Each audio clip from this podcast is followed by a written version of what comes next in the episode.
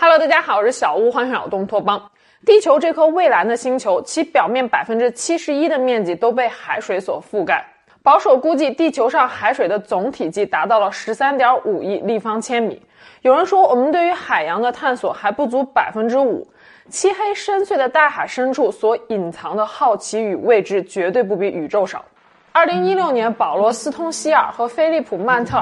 基于前苏联情报机构克格勃和苏联海军机密文件，撰写了《俄罗斯的不明潜水机密》一书，揭开了被隐藏了数十年的秘密。今天咱们就来聊聊来自于深海的恐惧。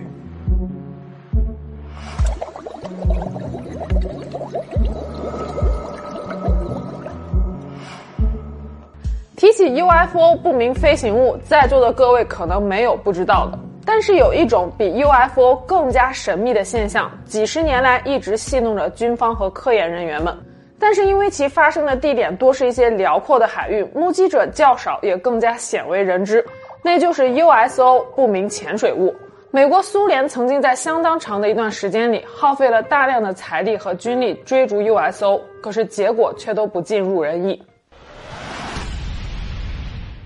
一九六一年正值苏美冷战时期。一艘六二七型苏联攻击核潜艇在波罗的海执行深海任务。六二七型攻击核潜艇是苏联海军的第一型核动力潜艇，也是苏联的第一代攻击核潜艇，具有划时代的意义。不过，在当时，苏联的敌方阵营北约还不知道苏联的这项新科技。这艘核潜艇携带了四枚核弹头，总当量相当于一百万吨。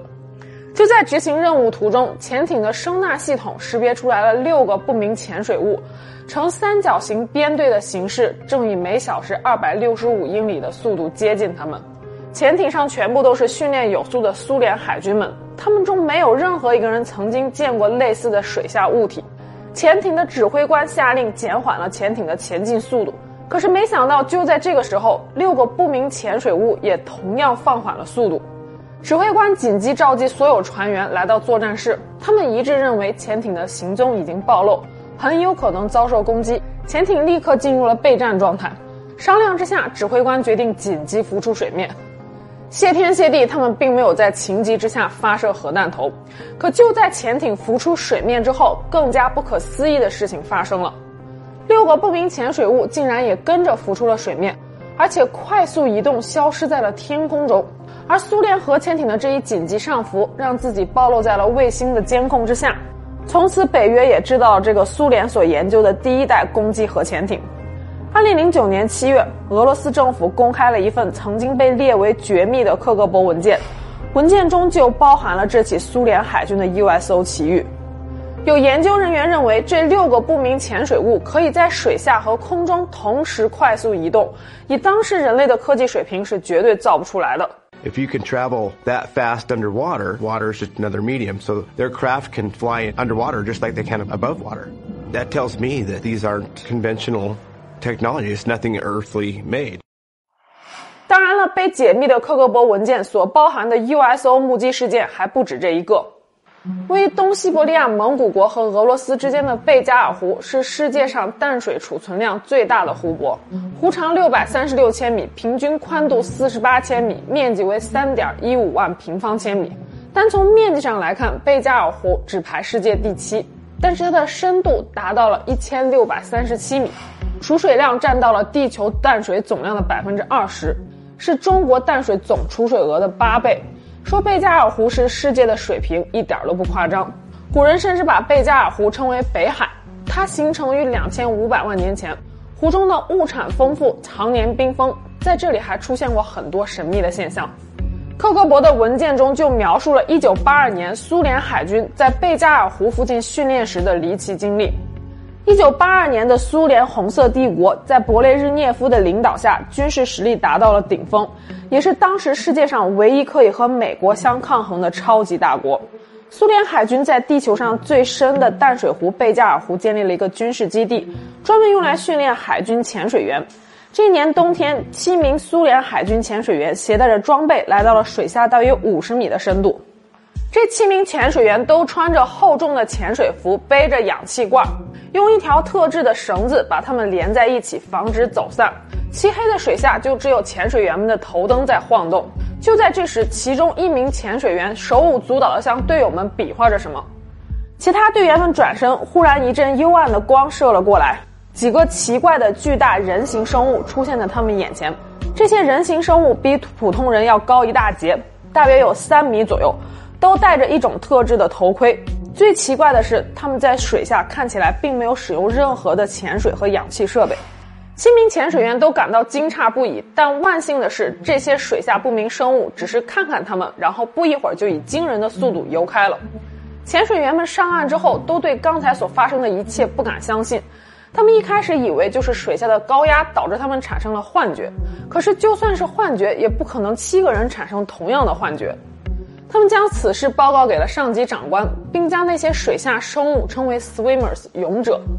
苏联海军长官对于这些水下不明生物能够在水中高速自由的活动感到非常的好奇，就让七名潜水员再一次下水活捉一个样品回来。于是，七名潜水员就带着武器、渔网和潜水装备再一次返回湖中。当他们到达之前的地点时，果不其然，再一次看到了这些不明生物。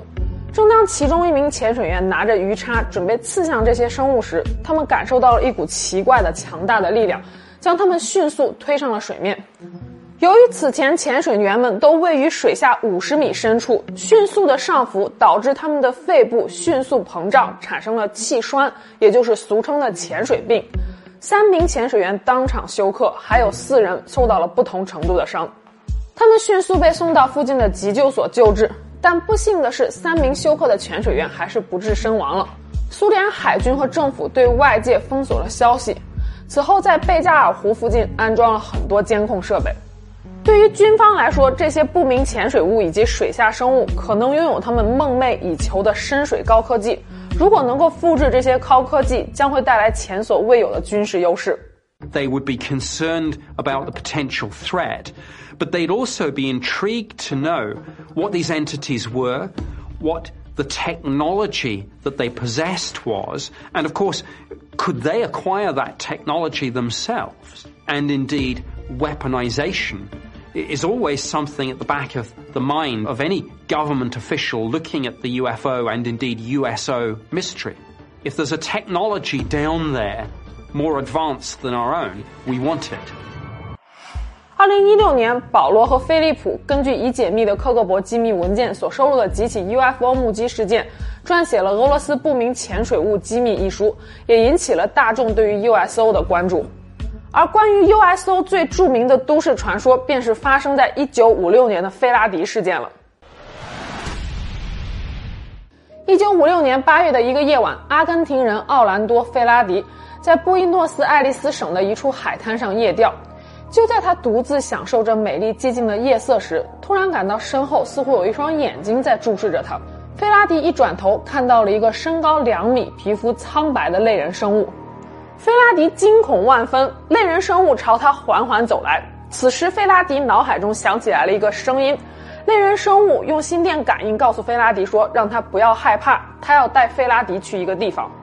菲拉迪双脚不听使唤似的跟着类人生物就走了。片刻之后，一个直立的飞行器贴着海面朝他们驶来，最后停在了他们面前。飞船的舱门打开的一瞬间，散发出来了耀眼的光芒。菲拉迪就这样瞬间被吸到了飞船内部。在飞船上，菲拉迪还遇到了一名十多岁的人类女孩。女孩说她叫艾琳娜，不久前在睡梦中醒来，就这样不知不觉迷迷糊糊的上了飞船。在这些类人生物的指示下，费拉迪和艾琳娜都换上了防护服，因为人类身上的细菌可能会对这些类人生物造成伤害。飞船带着他们在深海中航行，并在阿根廷桑布隆邦湾地区重新浮出了水面。根据类人生物所说，这么做的目的是为了避免人类的雷达。随后，飞船来到了非洲附近的海域，在那里直冲云霄，飞出了外太空。菲拉迪说，在太空飞行期间，他不仅看到了地球和月球的全貌。而且类人生物还告诉他，他们是通过向地球投射一个立场通道，再通过这条通道瞬间来到地球的。而费拉迪对于地球和月球全貌的描述，竟然与人类的航天探测器随后观测到的相差无几，这也是费拉迪的故事广为流传的原因之一。在太空徘徊了一段时间之后，飞船又回到了地球，进入了墨西哥湾海域，在那里停了下来。费拉迪和艾琳娜在类人生物的示意下走出了飞船。他们发现自己置身一个巨大的玻璃穹顶所笼罩的建筑内，建筑里还有几艘不同样式的飞船。类人生物告诉菲拉迪，这是他们的水下飞船维修基地。在基地里，菲拉迪和艾琳娜一起做了个实验。他们喝下了某种不明液体之后，就昏昏沉沉的睡着了。醒来之后，发现他们竟然能够读懂对方在想什么。此时，猎人生物上前告诉他们说，人类体内的松果体一直处于一个未激活的状态。地球上的人类并不是土生土长的，而是其他星球文明的残余。而松果体就是原始种族最大的特征。当它被激活的那一天，我们就能够听到同类的所思所想了，也算是心电感应的一种。菲拉迪的故事听起来玄幻又引人入胜，但毕竟是都市传说，没有任何实质性的证据。但如果菲拉迪的故事是真的，他能够活着回来，说明这帮类人生物对人类是没有敌意的。也许是受到菲拉迪事件的启发，知名导演詹姆斯·卡梅隆就在1988年拍摄了一部名为《深渊》的电影，讲述了一艘美国核潜艇在突发事故后不幸沉入海底。因为潜艇上携带着高危核弹头，军方不得不派救援队进行打捞。可是却在打捞时，在海底深处发现了拥有着强大科技力量的海底外星人。外星人本来想以海啸来彻底毁灭人类，但却因为男主和女主的善意，最终改变了计划，甚至在千钧一发之际救下了男主的命。值得一提的是，导演詹姆斯·卡梅隆一直对海洋就有着深深的迷恋。除了导演之外，他还是一位专业的潜水员。二零一二年三月二十六日，卡梅隆就乘坐深海探索者号潜到了马里亚纳海沟一万九百零八米处，创下了当时的单人深潜记录。不少人甚至调侃说，跟深海潜水相比，估计导演也就是卡梅隆的一个副业。USO 目击事件看似天马行空、不着边际，但是在现实生活中，并不是完全找不到证据的。一九八六年，一名日本潜水爱好者在日本与那国岛南侧的海域潜水时，无意中发现了一个巨大的岩石建筑。建筑全长一百五十米，宽四十米，高三十米，有明显人工切割的痕迹，可以清晰地看到道路、台阶等形状。如今，这座水下建筑已经成为了与那国岛的一处重要潜水景点，被称为与那国岛海底地形。可是，关于此奇特地形的成因，在科学界依然是非常有争议的。有一些学者认为，这就是大自然的鬼斧神工，是千百万年来海底岩石经过冲刷之后而形成的。日本琉球大学的木村教授于1996年带领团队对与那国岛海底地形进行了长达八年的勘探和研究。他认为，此建筑棱角平整，周围也没有崩落的碎石，肯定是人造的遗迹。二零零一年六月份，一个叫做 Ocean X 的专业打捞队在波罗的海附近通过声呐设备。无意中发现了一个直径约六十米、高度约八米的海底巨大圆盘，这东西有明显的雕凿痕迹，既不像沉船，也不像飞船，更不像海底珊瑚，反而很多人看了照片之后的第一反应，觉得它很像《星际大战》中那艘宇宙飞船“千年损耗”。在好奇心的驱使下 o 圣 X 团队派了一名叫做林登伯格的潜水员潜入海底，对此圆盘装置一探究竟。林登伯格两次下水，终于从圆盘上敲掉了一小块样本带了回来。很多地质学家一开始都认为圆盘是几万年前火山喷发物所形成的火山岩，可是对于样本的检测结果却让专家们啪啪打脸。样本中包含了大量的钛、铁、锰，根本就不是火山岩，成分更像是金属。通过断代法判断，大约有十四万年的历史。就在大家对于圆盘的真身争论不休时，Ocean X 打捞团队又有了新的发现。他们在圆盘后面发现了一条很长的拖痕，在这条拖痕的尽头交接着另外一条拖痕，顺着第二条拖痕，他们发现了第二个圆盘。两个圆盘相距约两百米，大小类似，两条拖痕分别向不同的角度延伸。Ocean X 团队提出了大胆的猜测，说这可能是某坠毁飞行物的残骸。两个圆盘本身应该是一体的，在坠毁的瞬间被劈成两块，沿着不同的方向滑了出去。巧合的是，波罗的海正是1961年苏联六二七型攻击核潜艇偶遇六个不明潜水物的地方。2014年，科学家在美国加州马里布海峡距离迪姆角海岸六英里多的地方，发现了一个外形极其不寻常的水下建筑。该建筑位于水下六百多米，宽度接近四点八公里，有一个巨大的椭圆形平顶，面积约八千三百平方米，平顶下方有柱子支撑，看起来就像是通往建筑内部的入口。最不可思议的是，该海底建筑还向外界不断的发射着很强的电波。这些深海神秘建筑的发现，似乎在告诉我们，海中还有太多的未解之谜。一九六八年二月二十八日，一艘代号为 K 幺二九的苏联核潜艇离开港口，前往夏威夷海域执行战斗巡逻任务。按照原定计划，该潜艇将于三月二十二日进入预定海域，五月五日返回基地。可是出航八天之后，K 幺二九号就与苏联海军中央指挥所失联了。苏联军方立刻意识到 K 幺二九号可能是遭遇了某种事故，立刻下令展开大规模的搜救行动。这不仅仅是因为 K 幺二九号是斥巨资打造，携带有重要的军事资料，更是因为潜艇上还搭载着两枚核鱼雷和三枚核导弹，总当量超过了一百万吨。一旦爆炸，整个太平洋将生灵涂炭。然而，苏联派出了二十二艘各类船舰，出动了飞机二百八十六架，沿着 K 幺二九号潜艇的航行路线一路搜索，始终都没有任何收获。再加上失事海域的水深都在五千米以上。海况条件恶劣，让搜救行动难以进行。一九六八年五月五日，原本是 K 幺二九号返回基地的日子，苏联海军宣布了放弃搜救。就这样，K 幺二九号消失在了茫茫的太平洋里。就在苏联停止搜寻的六年之后，美国 CIA 斥五亿美金的巨资打造了亚速尔计划，其目的就是寻找失踪的 K 幺二九号苏联核潜艇，而且这事儿还得瞒着苏联悄悄进行。有人可能会问了，美国这是要闹哪出呀？背着苏联悄悄地去打捞苏联的核潜艇。其实真正让美国人感兴趣的是潜艇上搭载的核鱼雷、核导弹，以及苏军的密码本、译码器和加密无线电通讯设备。如果能搞到这些东西，可以说就打通了苏联最重要的军事机密，在苏美对抗中无疑会占据更多的优势。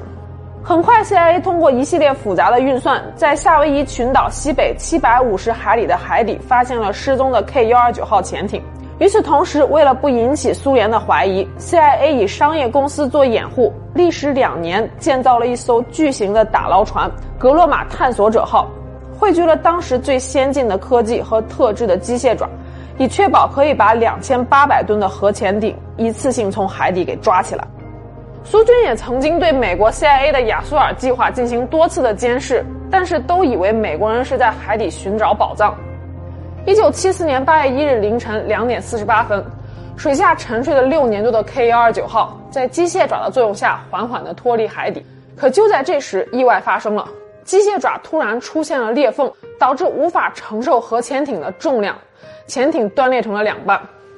最终被美国打捞上来的部分价值并不大，而且这次意外还差点引爆了一颗核弹。本来美国 CIA 是准备整装待发进行第二次打捞的，可是后来负责打捞的商业公司遭到了几个小毛贼的盗窃，亚速尔计划的资料也被偷走了。虽然毛贼后来被警方抓到了，但是亚速尔计划的消息也不胫而走。